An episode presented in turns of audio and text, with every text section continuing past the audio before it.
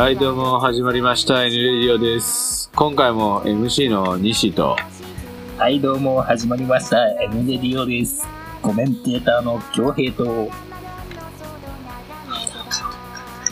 カトゥーです。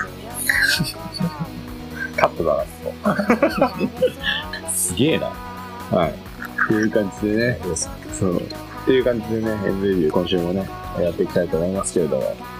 ああ、ちょっとね、やっぱ、腰が痛いね。最近。痛くない？腰痛い。痛いよね。背中も痛いです。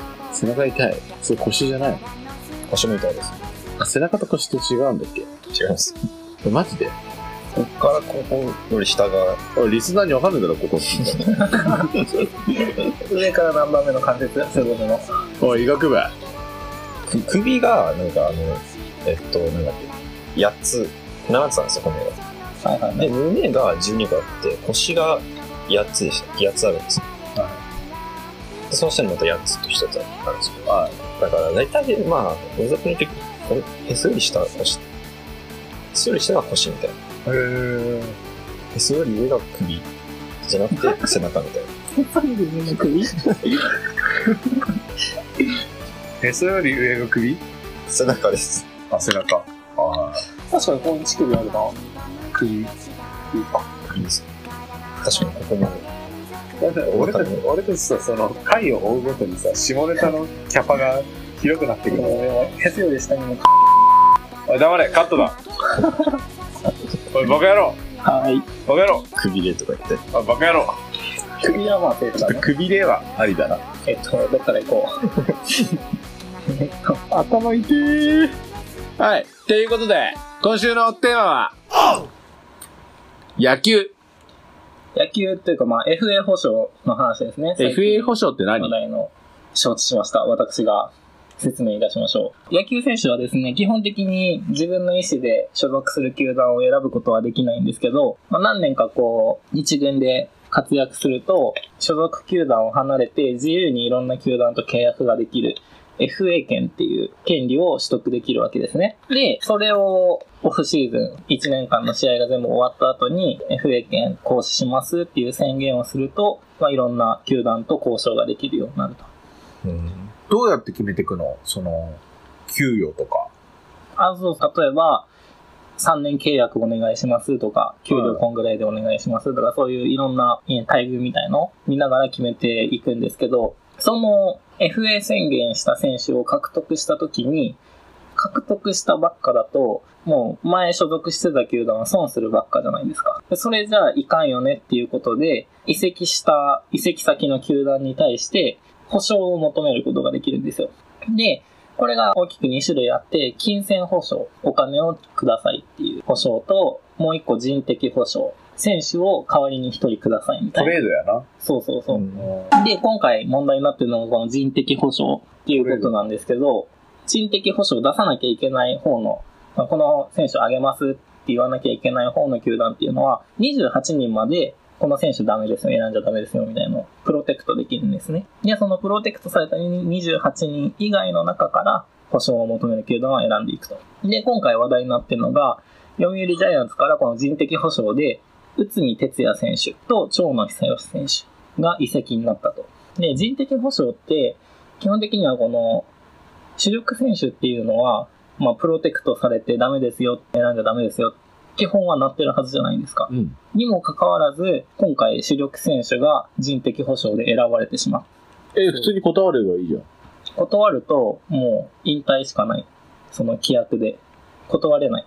え、だるで、若手ばっかプロテクトしてたせいで、人気も実績もある生え抜きのスター選手が2人も出ていってしまった。っていうので、ちょっと今、巷で話題になってるんですけど、その何が問題かっていうと、やっぱこう、突然、自分の意思とは関係なく突然、うちに来てくださいみたいな、もうお前出てけみたいなの言われるわけじゃないですか。これ、人権、選手の人権的にどうなのっていう意見と、まあそれに対して、いや、そんなん言っとって会社員だって転勤があるじゃないか。別に普通じゃんっていう意見というのが対立してたり、あとはまあアメリカでも同じような保証があるんですけど、人的保証っていうのはないんですよ。で、何をしてるかっていうと、選手を移籍させるんじゃなくて、次の年のドラフトっていう高校生とかうん。を、高校プロ野球とかで見るよね。そうそう、指名する、その指名する権利を渡す。ああ。は人的保証とか金銭保証じゃなくてね。い。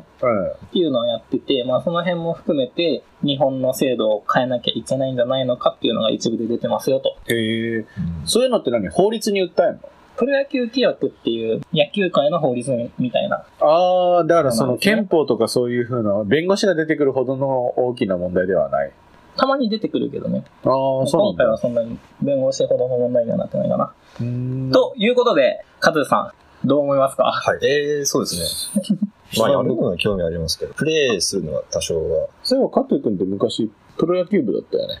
プロ野球部ってなんで、いや、少年野球部でした。あ、少年野球部だ。少年野球。少こ年のポジションは、ポジション、小学校の時は、そうですね。レフトで、レフトっていうことは、左ですね。センターの左だね。センターの左。ああ。中学では、センターから見たら右だけどな。まあそうですね。中学では、一応サード、ああ、昇格してるじゃん。左です、ショートの右だねシ。ョートの右です。ショートの右だね。キャッチャーから見たら左。キャッチャーの左だね。でレフトから見たら前だね。そうですね。なるほどね。わかりやすい。セカンドから見たら斜め右だね。ピッチャーから見たら。あピッチャーから見たらも真横ですね。まあ、う、ま右後ろぐらい。あー。まあ右か。右だね。監督から見たらもう前だね。監督どこにいるんですか？監督ベンチだろ。ベンチにいるから。ベンチ二つあるじゃないですか。いや、双方ベンチ、まっすぐ見てるやろ。一塁側と三塁側でこう近くないですか？そういうふうなさ、カトゥーは野球やってる時にどの人がドラフト1位になるんだろうとか注目したりしてた？めっちゃなかったですね、そんなの。全然しませんでしたね。プロ野球にはじゃあ全く興味なかったんだ。なもう本当になかったんですよ。びっくりすることに。なんかみんな周り話してるじゃないですか。例えば、内海がとか、はコンザレスがとか。ゴンザレス。全然わかんなくて。リッキー・ゴンザレスのことかな？だいぶ前だな。い。やばいな。全然わかんなくて。なんか僕はずっとあの、携帯であの、野球ゲームしてます。ガチ、ガチ、ガチ。パープロ君パープロガチンコなんとか草野球みたい アプリじゃねえか。な。お前、ちゃんと野球打ち込んだ試しないだろ。ないですね。ただひたすら辛かったですね、野球時代。言うよね。野球やってる人ね。俺の知り合いの野球部のやつも大学入って野球部入ってたんだけど、推薦入学だったんだけど、うん。地獄の日々だったっつってて、記憶抹消したとか言ってた。なんか、なんか拘束時間が半端なさすぎて、教科書買う時間さえなかったっていうのがめちゃめちゃ好きだった。そんなにとか思って。勉強させてもくれないっていうか、なんか勉強するための品物が手に入らないっていう感じ。遊ぶ以前の問題っつってたなるほどね。そう、はいそういうのを勝ち抜いた人たちの中の上積みが我々にエンターテインメントを提供してくれてる方たちなありがとうございます。野球関連で思うのは僕あんまり野球見ないんですけど今年の甲子園見て桐蔭高校とか強いじゃないですか、大阪桐蔭ね。うん。そう。皆さんは大阪桐蔭についてどう思ってるんですか？別に。なんかやっぱ巨人みたいな強いところが好きみたいな人もいると思うし、逆に、いや、あんな強いって、強いやつら集めてるだけじゃんみたいな。実質大したチームじゃないよっていう。やっぱ今年の大阪桐蔭はもう本当に今ま今までも十分強かったけども、その中でも特に代表、日本代表に入るようなね、その高校生のメンバーをかき集めてて、もう勝負かけたみたいな年だったから、まあレベルの高い野球を見れるっていう点では面白いし、逆に金足農業みたいな地元の頑張ってる頃を見るっていうのも、まあ両方ともその違った楽しみがあるよね。どっちを応援してた？金足の大と大阪桐大阪桐蔭だね。蔭。勝ち馬に乗るタイプだな。そうそうそう。やっぱ俺も大阪桐蔭。選手は絶対大阪桐蔭の方が注目だわ。じゃあ、あの、ケツのプリップリ感、半端なかったよね。プリップリしてたよね。俺、あのプリップリすげえなって思ったもん。あんな熱い記事からもわかるプリップリ感あんまないよね。なんであんななんでしょうね。野球選手って。すごいよね。野球なんかみんなこう、お尻プリップじゃないですか。そう、走り込めばあんなケツになれるのかなって思ってるんですかね。やっぱ、プロテイン？なんかもう、下半身の重心が大事っていうもんな。ニンニク注射でも打ってんじゃないかって思うんだよ。ニンニク適当に言ってるけど、なんか、シリコンじゃないですか。あ、シリコンシリコン。ニンニンニクは注射しねえよ。ちょっと考えたらわかんだろえ、でも友達がニンニク注射、まあいいよ、もう。マジで？ニンニク注射？ニンニク注射あるらしいよ。元気が出ない人に元気を出させるためのカンフル剤として、ニンニク注射っていうのがあるらしい。それを打つと、なんか24時間の激務でも耐えれる体になる。その後ボロッボロになりそうですね。まあ、麻薬だよ。マジ？消化される注射で。あ血液に直接？そう、直接、血液に直接ニンニクぶち込むの。そういうことか。もうえぐいっしょ。えぐい。筋肉全然関係ねえな。それ聞く限り。筋肉全然関係ないけど、勢いは変わるぜ。やったことあるんですか？ない。俺、注射系がまず最低限しかやったことない。やばいですよ。だって医学的に言うと多分、血管からニンニクの成分吸収されないんですよ。え、でもなんでじゃあ血液に無理やり麻薬は入れんの？あれはまだ分子がちっちゃいから取り込めるんですよ。あなぜか血流に乗って、例えば脳の受容体とかに行けたりするじゃん。あ、うん。ニンニクだって野菜じゃないですか。野菜だけど、あのペースト状にしたらいける、ペースト状にするんですか？ペースト状にしても、目で見てわかるぐらいの大きさだろ 目で見て分かったらゴリゴリの繊維ですよ。でも言うてさ、時間が解決するんじゃない？う。にニンニクを何かしらの酵素で溶かしたものを溶かしたもの注射するんじゃない？ああ。そうだけそうですね。うん。普通に飲めばいいじゃないですか。そうだよ。でも、直接飲。繊維だったら人間の、人間の消化管じゃあんまりそこまで吸収できないんじゃない？ああ。ぜ全部入れちゃう。ニンニク10個食うのとニンニク1個注射するのが一緒みたいな感じじゃない？だったら俺注射するかな。これ10個食うわ。怖えもん。まあちょっと意見が分かれたみたいな感じで。ね、今週の NLD をね、時間が来てしまったんで。野球の話だったんだけどな。なんか、最後の後半、ニンニク注射の話だったんですけど、ちょっとね、あの、振り返ると、今週ね、あの、京平さん、ちょっとどういう経済学的なテーマをニンニク注射で展開できたのかなっていうのをちょっと聞いていきたいなと思うんですけど、どうでした？変顔、リスナー見えないよ。違う違う。今回だから、経済学部の私からすると、今回のテーマはダメですね。なんで？今回は、お休みしましょう、経済学は。りょ、でも FA 保証あったじゃないですか。あ、そうそうそう。だから、人権問題。自分、自分だけ得することはできないよって話。常にこの経済、経済社会っていうのは等価交換の世界だから。選手もらったら選手を失うよっていう話。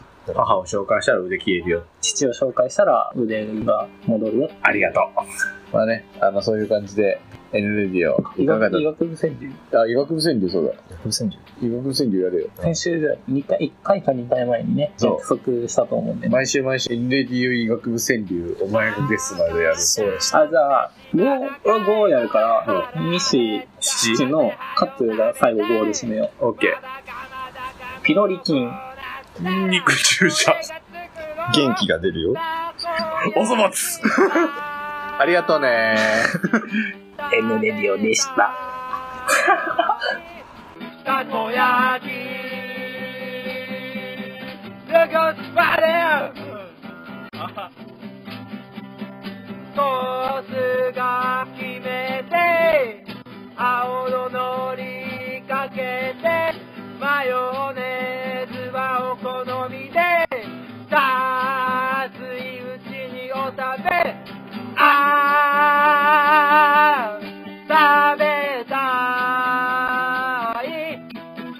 aqui.